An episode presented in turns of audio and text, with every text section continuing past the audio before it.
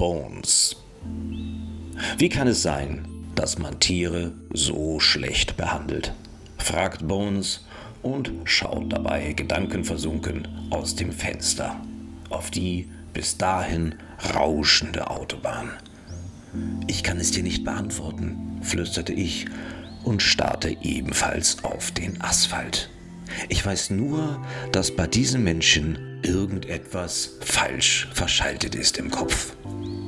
Sie meinen, dass das Leben für uns Tiere auf der Straße viel zu gefährlich ist und sammeln uns ein. Sie wollen uns schützen vor Gift, den Autos und den gemeinen Menschen und lassen uns anschließend in ihren Käfigen ohne Futter. Bones schmiegt seinen Kopf an meinen Arm. Ich muss mich konzentrieren, denn wir sind am Ziel unserer ersten Etappe. Und das Einparken auf der Fähre erfordert meine ganze Aufmerksamkeit. Du darfst hier vorne sitzen bleiben, wenn du versprichst, nichts kaputt zu machen.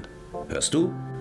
Meine Stimme lässt erkennen, dass er auch schon hier sitzen bleiben dürfte, wenn er das ganze Auto auffressen würde.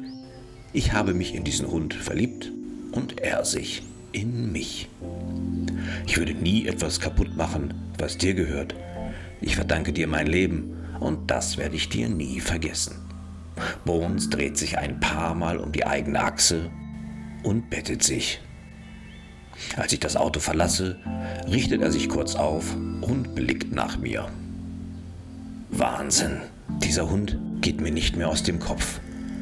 Von Menschen fast zu Tode gerettet und trotzdem guckt er mich mit seinem Blick treu an. Morgen früh sehen wir uns wieder. Begegneten sich unsere Augen heute für ein letztes Mal. Ich suche mir auf der Fähre einen Schlafplatz und falle in einen traumlosen Schlaf. Hallo Muckel, rufe ich am nächsten Morgen durch den Spalt der Autoscheibe. Bones hebt verschlafen den Kopf, als ich mich dem Wagen nähere. Ich begrüße ihn und erzähle ihm, dass wir kurz vor der Hafeneinfahrt vor Venedig sind. Guten Morgen, antwortete Bones und wackelte heftig mit seinem Schwanz. Ich muss mal. In Italien gehen wir eine kleine Runde spazieren. Bones greift die Frage von gestern erneut auf, während ich die anderen Hunde, die ebenfalls mitreisen, versorge. Wieso? fragt er, und sofort weiß ich, was er meint. Du hast deine Qual noch lange nicht verarbeitet, entgegne ich ihm und streichel seinen Kopf. Tierschutz wird eben total unterschiedlich betrachtet und auch ausgeführt. Da gibt es Menschen, die sammeln Hunde von der Straße, sperren sie ein und wissen zugleich, dass sie sie nicht ernähren können. Inzwischen sind wir 400 Kilometer gefahren. Lange Pausen entstehen bei unserem Austausch, denn das Thema ist schwermütig und kompliziert. Ich werde den Duft nie vergessen. Bones starrt wieder auf die unter uns hinweg rauschende Straße der Alpen, die wir gerade durchqueren. Er sieht etwas verbittert aus und der Ausdruck seiner Augen macht mich traurig. Was meinst du damit? frage ich, obwohl ich die Antwort gar nicht hören möchte. Die Düfte in unseren Nasen waren der absolute Horror. Wussten wir doch, dass uns nicht einmal die Abfälle gegönnt waren. Der Lebensgefährte der Frau, die uns eingesperrt hatte, hasste uns wie die Pest. Als wenn wir schuld wären, dort inhaftiert worden zu sein. Als sie für 16 Tage verreiste, sollte er uns füttern. Nichts tat er, gar nichts. Mit dem Duft in der Nase starb in dem vorletzten Käfig ein kleines Mädchen auf den eiskalten, vor Urin und Kot inzwischen klitschnassen Fliesen. Und der Fettsack aß in Seelenruhe sein Abendessen. Ich musste mich wegdrehen, wollte ich doch partout vermeiden, dass mein neuer vierbeiniger Freund mich weinen sah. Ich verlangsamte das Tempo und konzentrierte mich mit nassen Augen auf die Fahrbahn. Als ich vor zwei Wochen Bones auf dem Tisch gelegt bekam, spürte ich, dass dieser kleine Kerl etwas Besonderes ist. Mir nahestehende Freunde würden jetzt sagen, ja, Das ist doch bei jedem Tier so, das du findest. Und tatsächlich, sie haben recht. Jedes Lebewesen ist einzigartig und es wert, geachtet zu werden.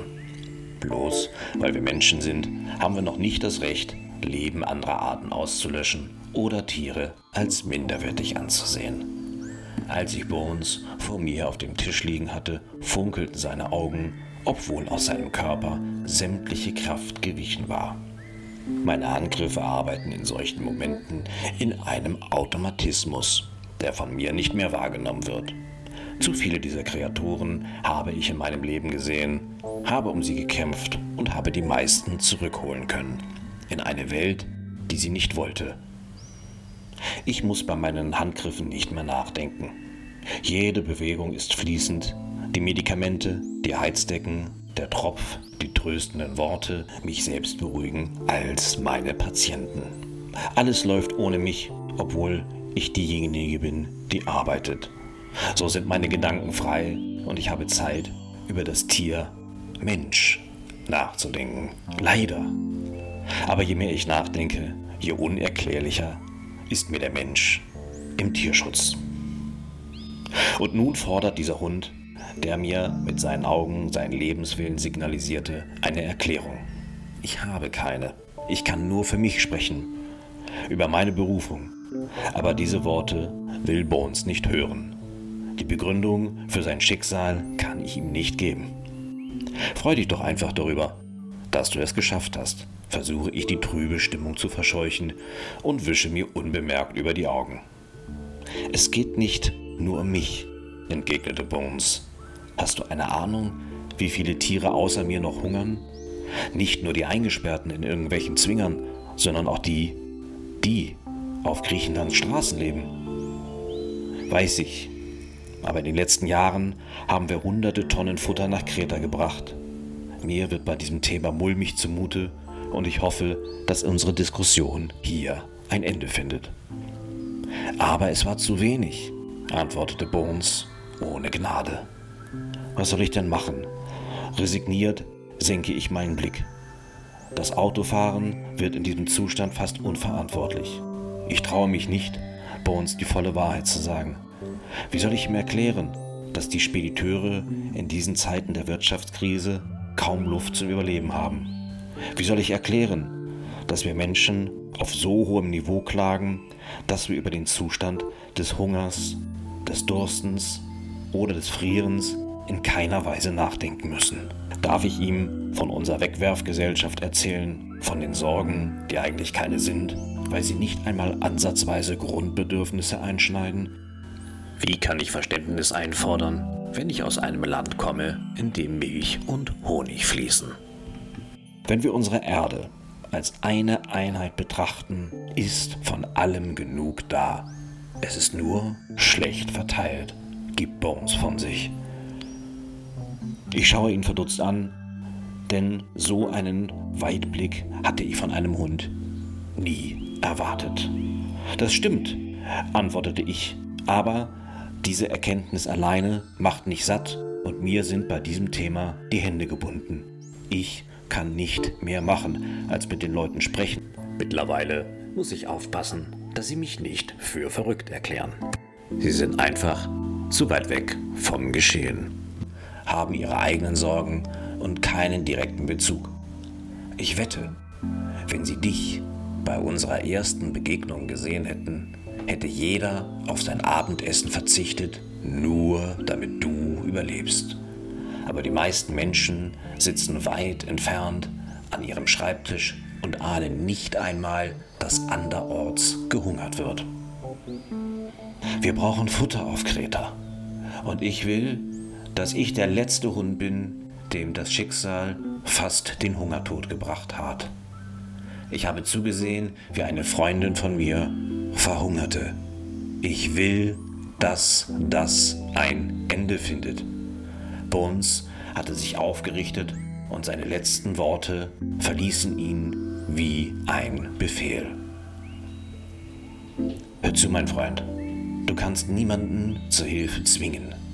Im Gegenteil, wir müssen für all die Hilfe dankbar sein und dürfen nicht gierig und unverschämt werden. Aber du kennst doch so viele Menschen. Frag die doch einfach, ob sie nicht Futter nach Kreta bringen können. Jeder so viel, wie er kann. Wenn tausend Menschen zehn Kilo Futter kaufen und das monatlich, dann haben wir 10.000 Kilogramm Futter. Dann sehe die Welt schon ein bisschen anders aus. Du stellst dir das jetzt alles ein bisschen einfach vor. Wie soll es nach Kreta kommen? Jetzt ist die Diskussion an einer Stelle angekommen, wo ich sie beim besten Willen nicht haben wollte. Verflucht, was mache ich jetzt? Der Parkplatz bei Innsbruck wird meine Rettung. Alle aussteigen und das Bein heben, scherze ich und versorge die anderen Passagiere. Aber die Weiterfahrt lässt sich nicht damit verhindern und Bones Blick sagt mir, dass er etwas verstanden hat, was nicht ausgesprochen wurde. Es kommt kein Futter mehr nach Kreta, sagt er, kaum, dass ich den Motor gestartet habe. Mir schießt das Wasser in die Augen. Sprechen kann ich nicht. Ich nicke nur kurz. Unerträglich lange bleibt es still im Wagen. Verstehe, sagt er leise und schaut mich an. Tränen laufen mir die Wangen hinab. Sein Blick ist kraftlos, viel kraftloser, als auf meinem Tisch ein fast verhungerter Hund lag. Ich spüre, dass ihm das Leben seiner Freunde mehr wert ist als sein eigenes. Ich lege meine Hand auf seine Pfote, greife zum Telefon und rufe Thomas an. Du musst etwas machen. Bitte lass die Futterbrücke nicht sterben. Ich mache hier gerade die Hölle durch. Tu etwas. Thomas ist der letzte Notnagel, der immer dann herhalten muss, wenn ich nicht mehr weiter weiß. Er hört sich Bones und meine Sorgen an und bittet um einen exakten Bericht und Fotos. Vielleicht können wir eure Sorgen auf diese Weise transparenter machen und den Leuten die Augen öffnen, die weit, weit weg wohnen und wenn sie tief in sich schauen, zugeben müssen, dass ihnen das Leben eigentlich einen Platz an der Sonne geschenkt hat. Vielleicht überdenken all diese Menschen noch einmal ihre Bereitschaft zur Hilfe. Vielleicht. Versuche aber, deinem neuen Freund klarzumachen, dass nicht wir die Schuldigen dieser Misere sind, ruft Thomas noch ins Telefon, bevor die Verbindung abreißt. Fotos. Ja, richtig. Fotos sind gut. Sie beweisen. Sie haften. Sie tun weh. Sie lassen nicht weggucken. Sie erinnern an ein Gewissen. Bones, darf ich dein Schicksal in die Welt hinausschreien? Darf ich dich benutzen, um für mehr Futter zu betteln? Darf ich mit deiner Geschichte um Spenden bitten? rufe ich mit neuem Elan. Ich bin zu allem bereit, antwortet Bones, wohl wissentlich, dass das Schicksal ihm nie wieder etwas anhaben kann. Schlimmer kann es nicht mehr kommen. Ich habe Bones in einem deutschen Tierheim abgegeben. Dort trennten sich unsere Wege. In unserem Herzen werden wir allerdings immer vereint bleiben. Es sind die Einzelschicksale, die die Welt, meine Welt, verändern. Ihre Ines Läuf. Bones wurde in einem Tierheim im Süden Deutschlands aufgenommen. Ein Kollege nahm sich seiner Knieverletzung an. Nach kurzer Zeit konnte Bones in eine private Pflegestelle wechseln und wurde dort vermittelt. Er wird nie wieder Hunger haben. Die anderen Tiere, die ebenfalls zu mir gebracht wurden, sind inzwischen auch in Deutschland. Bis auf eine Hündin konnte ich alle retten. Kaum habe ich diese Zeilen geschrieben, meldet sich eine Tierschützerin aus Kreta bei mir. Sie hat einen klapperdürren Hund gefunden, der nicht zunehmen will. Ob sie ihn mir schicken kann? Ich sage, ja, was sonst?